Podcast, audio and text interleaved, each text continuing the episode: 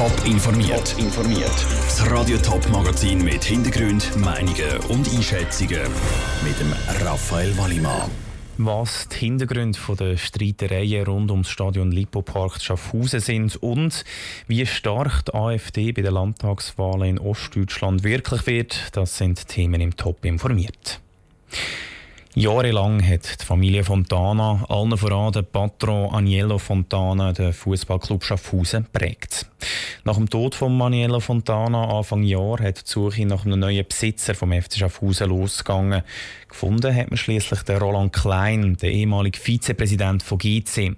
Er hat Grosses vor mit seinem neuen Club. Aber im Moment scheint der FC Schaffhausen im Chaos zu versinken. Patrick Walter, wo klemmt es denn beim FC Schaffhausen?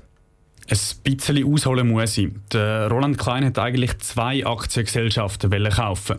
Einmal der FC Schaffhausen als Verein und einmal das Stadion Schaffhausen AG, wo der Lipo-Park dazugehört.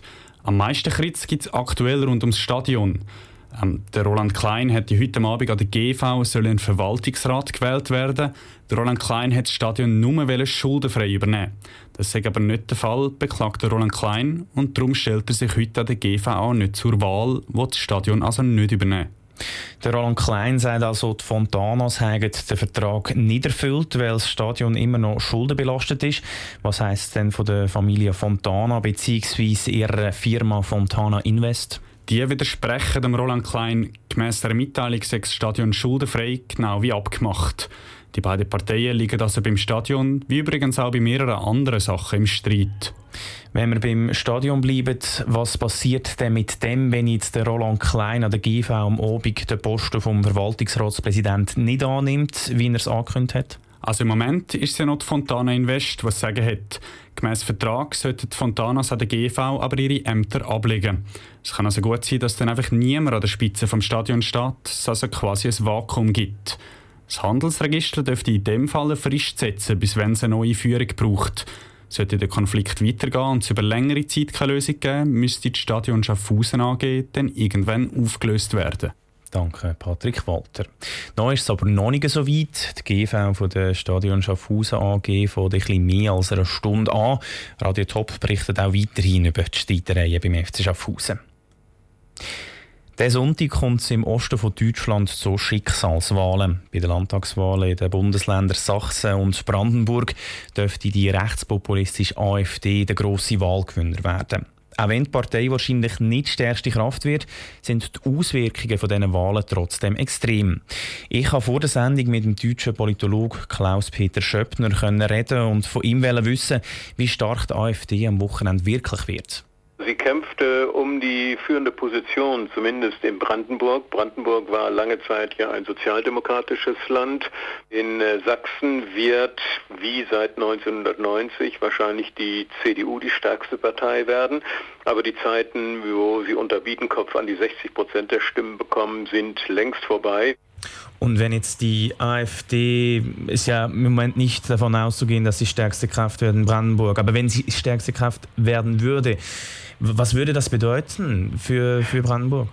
Ja, das würde bedeuten, dass äh, die normalen Koalitionen, die wir in Deutschland haben, Zweierkoalition oder auch Koalitionen mit drei Parteien, möglicherweise nicht mehr gehen würden, dass wir auf dem Weg zu einer Vierparteien-Koalition sind. Aber mit der AfD regieren, das will immer noch keine Partei.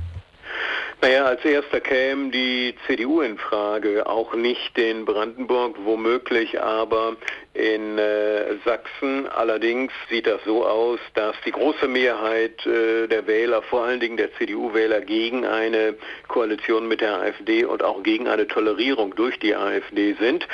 Ist das schlau aus Ihrer Sicht oder fördert es dann die AfD umso mehr?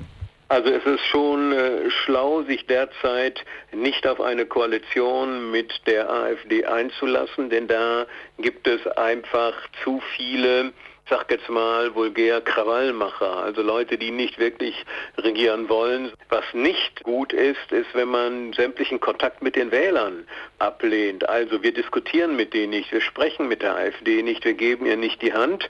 Wieso ist die AfD in Ostdeutschland so stark? Na, die AfD ist in Ostdeutschland stark, weil die etablierten Parteien sie enttäuscht haben. Es geht nicht um die rein faktischen Lebensverhältnisse, die sind in Ostdeutschland gut. Also die Ostdeutschen beklagen sich auch nicht darüber, dass die Einigung materiell äh, nicht gelungen ist, sondern die äh, beklagen sich über das Mentale. Also wer immer regiert, das sind die Westdeutschen. Die Westdeutschen setzen die großen Posten in äh, die, die Industrieunternehmen, sitzt in Westdeutschland und die Lebensleistung, die sie gebracht haben, wird nicht anerkannt der deutsche Politologe Klaus-Peter Schöppner zu den Landtagswahlen in den Bundesländern Sachsen und Brandenburg. Bei den Wahlen zeichnet sich übrigens eine überdurchschnittlich hohe Wahlbeteiligung ab. Top informiert, auch als Podcast. Mehr Informationen gibt es auf toponline.ch.